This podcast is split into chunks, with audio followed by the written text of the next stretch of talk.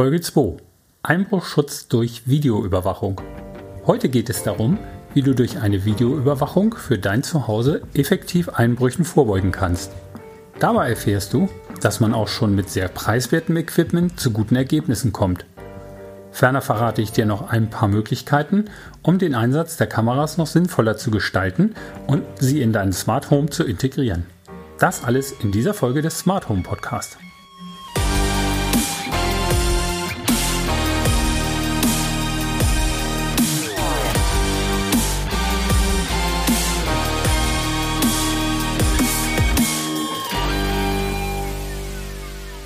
Hallo allerseits. Ich bin Holger Jurkert und begrüße dich herzlich zu dieser zweiten Episode. Nachdem wir die dunkle Jahreszeit nun hoffentlich gut überstanden haben, möchte ich heute mit einer praktischen Anwendung etwas für die Sicherheit in deinem smarten Zuhause beitragen. Gerade in den Wintermonaten vergeht bei uns nicht eine Woche, wo nicht in den lokalen Medien über das Thema Einbruch berichtet wird. Dabei ist es nicht nur der materielle Schaden, der durch solche Machenschaften entsteht, vielmehr ist es der seelische Schaden, der bei vielen Opfern von Einbrüchen bleibt.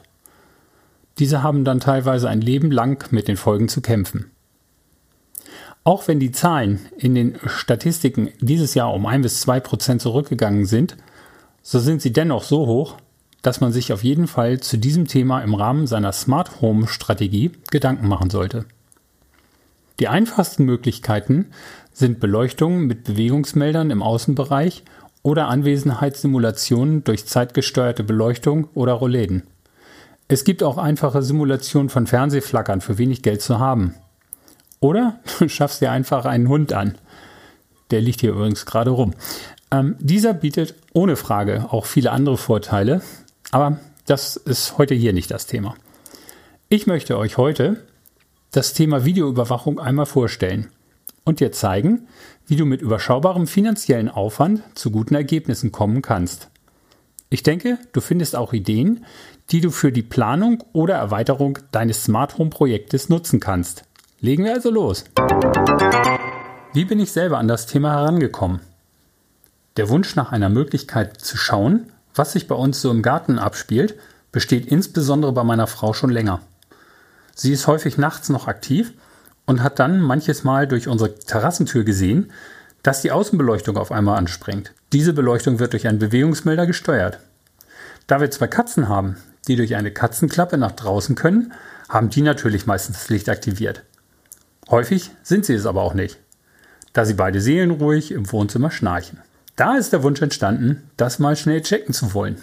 Also habe ich mich mit dem Thema Webcam einmal näher auseinandergesetzt und die ersten Gehversuche gestartet.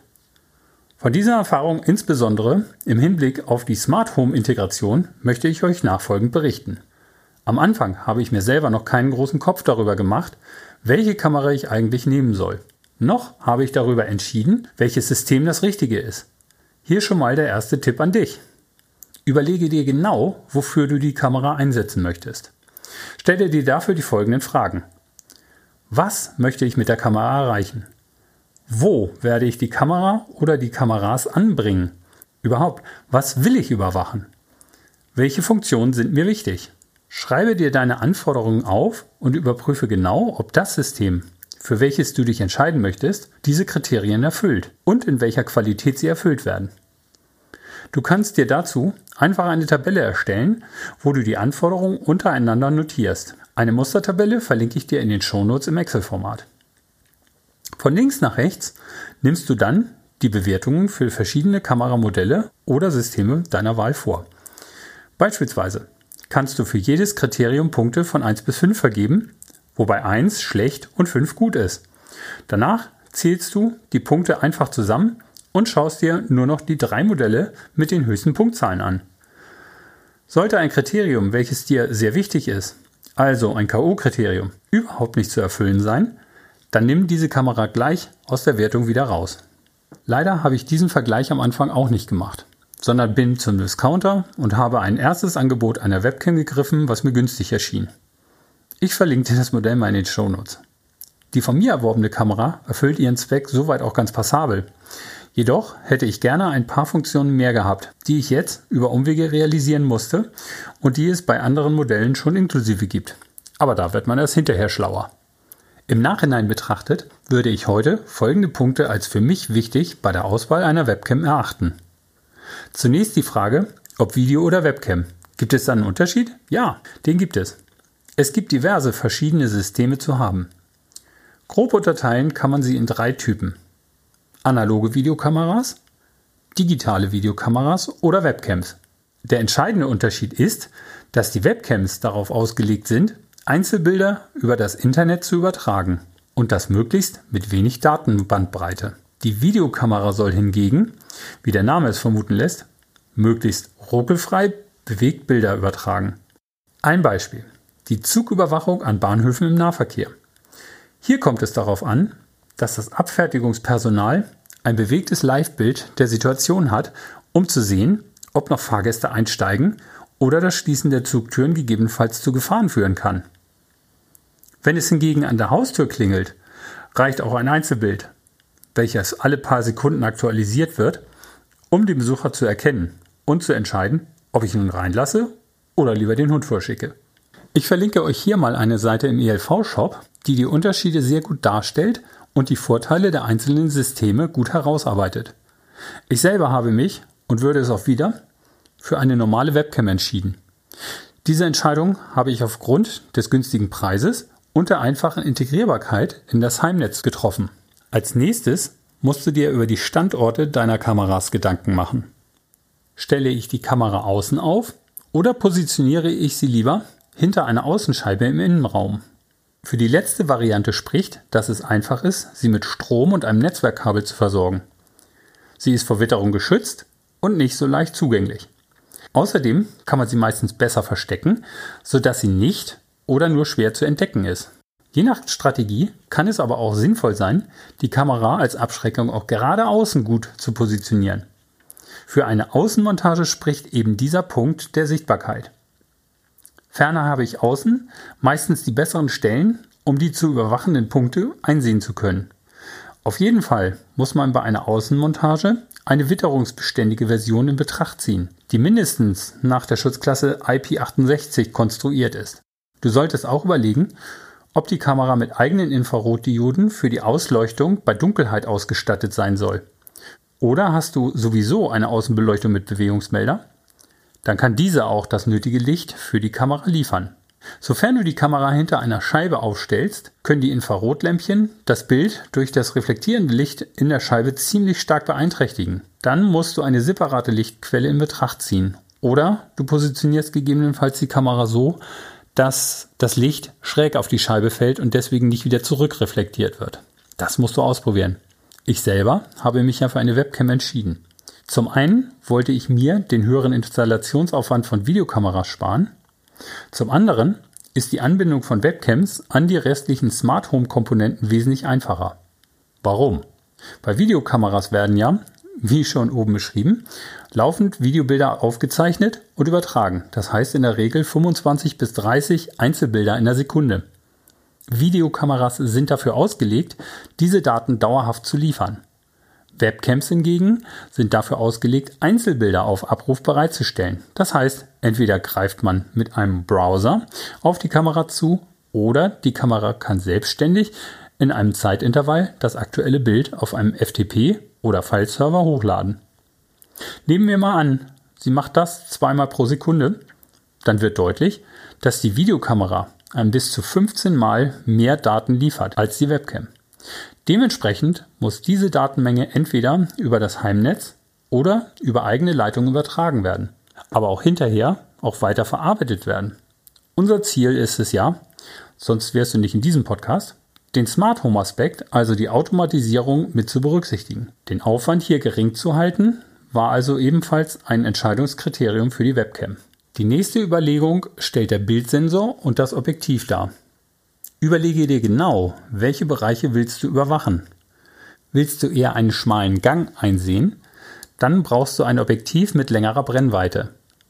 Möchtest du eher eine breitere Front einsehen, also einen großen Bildwinkel, dann benötigst du ein Objektiv mit kurzer Brennweite.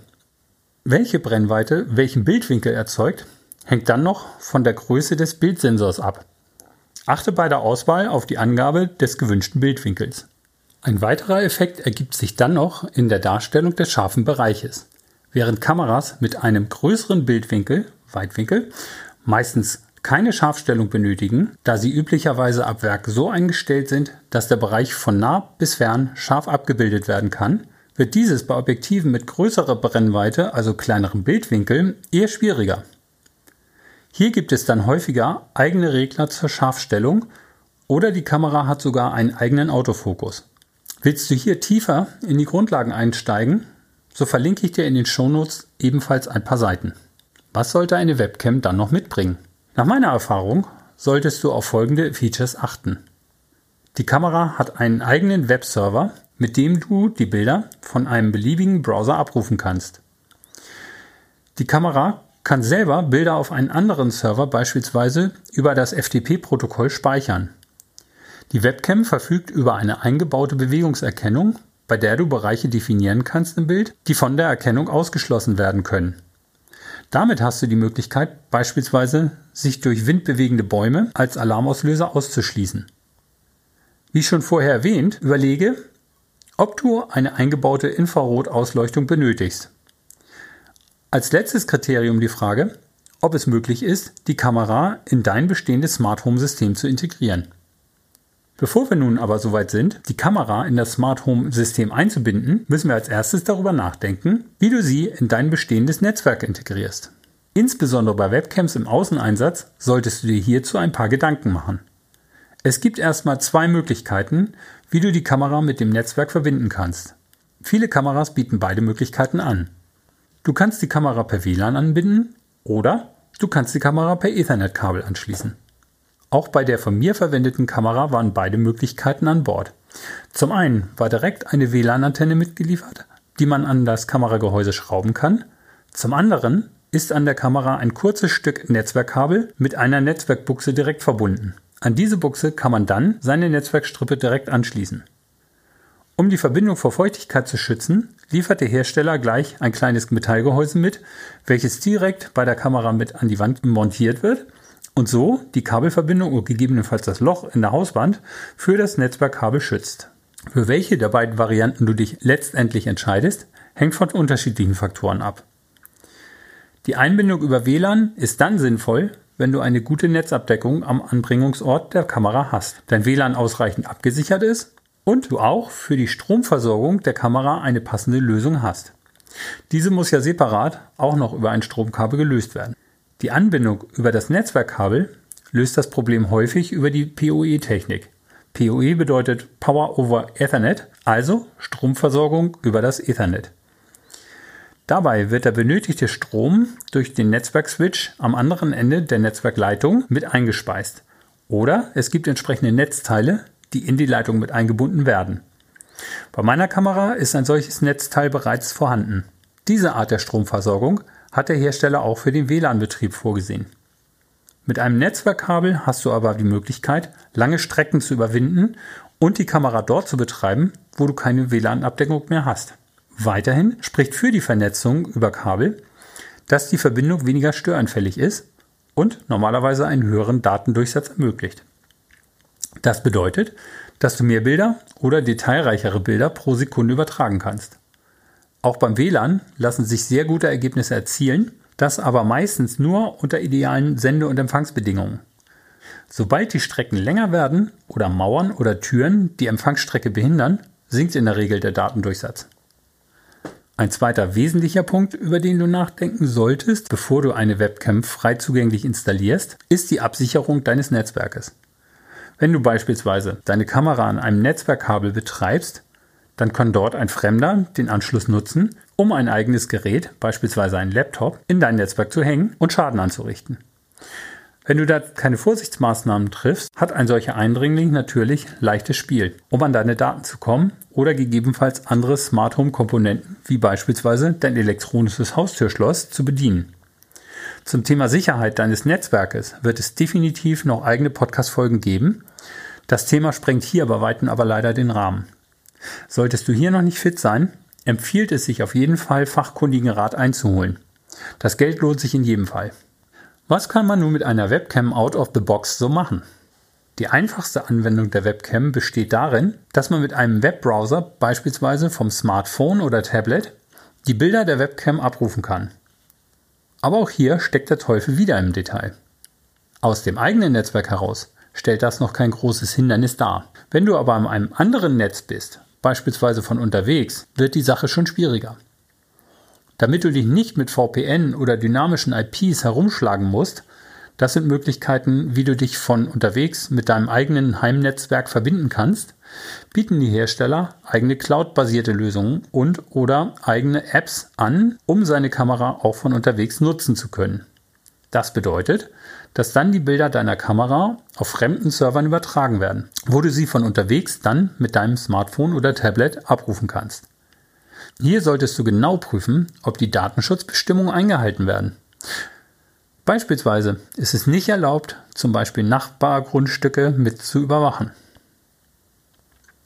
Die zweite wichtige Funktion ist für mich die Möglichkeit der E-Mail-Benachrichtigung, wenn die Kamera eine Bewegung erkannt hat. Damit werde ich von unterwegs direkt informiert, wenn sich an meinem Haus etwas tut. Wenn du eine eigene Webseite hast oder einen Webserver zur Verfügung hast, wird dir die Option Bilder automatisch von der Kamera per FTP auf die Seite laden zu lassen, sicher entgegenkommen. Damit hast du die Möglichkeit, quasi selber deine eigene Cloud-Lösung zu bauen, um von unterwegs an deinen Videocontent zu kommen. Dann kannst du deine Kamerabilder selber von deiner eigenen Homepage ansehen und bist nicht auf die Dienste der Hersteller angewiesen. Ferner hast du hier bessere Möglichkeiten zu kontrollieren, wer an diese Bilder herankommt. Das wären die Top 3 Funktionen, die mir persönlich sehr wichtig sind und die meine Kamera direkt bereitstellt. Nun komme ich aber zu dem Teil, den ich am Anfang nicht bedacht habe. Hier habe ich selber erfahren, dass an dem Spruch der Appetit kommt beim Essen eine Menge Wahres dran ist. Was mich an meinem Kamerasystem am meisten stört, ist, dass es keine direkte Schnittstelle zu meinem oder zu überhaupt einem Smart Home System gibt. Jetzt fragst du dich vielleicht, wofür du das brauchst. Es gibt schon eine Menge Anwendungen, die man in der Kombination der Kamera mit anderen Komponenten des automatisierten Zuhauses kombinieren kann. Ich gebe dir ein paar Beispiele. Wir verwenden bei uns als WLAN und DSL-Router eine Fritzbox. In diesem Zusammenhang vertreibt AVM auch Schnurlostelefone. Bei denen ist es beispielsweise möglich, die Webcam-Bilder anzeigen zu lassen. Als Hintergrundbild oder auf Abruf. Problem bestehen hier allerdings, dass die Fritz-Phones eine direkte Internetadresse für die Bilddatei benötigen. Bei meiner Kamera gibt es aber nur die Adresse für die Webseite. Hier musste ich dann den Weg gehen, dass ich das aktuelle Kamerabild auf meinem eigenen Webserver laden lasse und dort dann vom Telefon wieder abrufen lasse. Den Bilderupload nutze ich übrigens so, dass nur neue Bilder bei Bewegungserkennung hochgeladen werden. Damit spare ich Datenraten und ich kann damit auch die Probleme der nächsten Anwendungsbeispiele lösen. Das zweite Beispiel ist das automatische Einschalten der Außenbeleuchtung bei Bewegungserkennung. Das kann man aber doch auch über einen Bewegungsmelder machen, oder? Klar, der Vorteil ist aber zum einen, dass man nicht noch mehr Hardware als nötig an seinem Haus befestigt. Zum anderen kann ich durch die Definition des Bewegungsbereiches am Kamerabild sehr viel genauer steuern, wann sich die Beleuchtung einschaltet. Die Umsetzung habe ich wie folgt realisiert. Die Kamera lädt die Bilder bei Bewegung auf meinen Webserver. Dort wird ein sogenanntes PHP-Skript ausgeführt, welches alle Sekunde prüft, ob ein neues Bild vorliegt. Das Skript aktiviert in diesem Fall die Smart Home Zentrale mit Hilfe eines URL-Aufrufes. Diese prüft dann noch anhand der astronomischen Daten zu Sonnenauf- und Untergang und eines Außenlichtsensors, ob es überhaupt dunkel ist. Wenn ja, schaltet die Zentrale dann die Beleuchtung ein. Über denselben Mechanismus kann alternativ auch ein Hundegebell über eine Soundausgabe, beispielsweise bei Abwesenheit, ausgelöst werden. Oder es wird ein optischer oder akustischer Alarm im Schlafzimmer ausgelöst, wenn man schläft. Technisch anspruchsvoll ist es, das laufende Fernsehprogramm zu unterbrechen und dafür das Kamerabild einblenden zu lassen. Das kannst du mit Hilfe eines Gateways für Infrarotsteuerung und einem günstigen Smart TV Stick hinbekommen. Wenn du hierzu nähere Informationen benötigst, dann schreib mir an info at smarthome-podcast.de. Du siehst, der Fantasie stehen alle Möglichkeiten offen. So kannst du später noch überlegen, wie du die Bilder archivierst oder die Alarmierung auch per SMS oder Telefonwähler realisierst. Oder du lässt die Benachrichtigung nur auf Geräte laufen, die sich aktuell nicht im Heimbereich befinden. Okay, soweit soll es das für heute erstmal gewesen sein. Ich würde mich freuen, wenn du aus dieser Folge etwas mitnehmen konntest. Alle Infos zu dieser Folge mit Links zu den Produkten und zu weiteren nützlichen Themen findest du in den Show Notes unter www.smarthome-podcast.de slash 002. Dich interessieren einzelne Umsetzungen oder du hast Fragen zu deiner konkreten Umsetzung? Dann schreiben mir gern an info at smarthome-podcast.de oder verwende das Kontaktformular auf www.smarthome-podcast.de. Ich werde deine Anfrage schnellstmöglichst beantworten. Schreib mir auch gerne, wie dir diese Folge gefallen hat. Was kann ich besser machen? Was für Themen interessieren dich? Lass es mich wissen. Auch freue ich mich über deine Rezension bei iTunes. Du hilfst mir damit, den Podcast bei iTunes für weitere Interessenten sichtbar zu machen. Dafür danke ich dir herzlich. Ich wünsche dir jetzt noch eine schöne Woche und denk dran, nächsten Freitag ist wieder Smart Home Tag. Ciao, bis zur nächsten Folge. Dein Holger.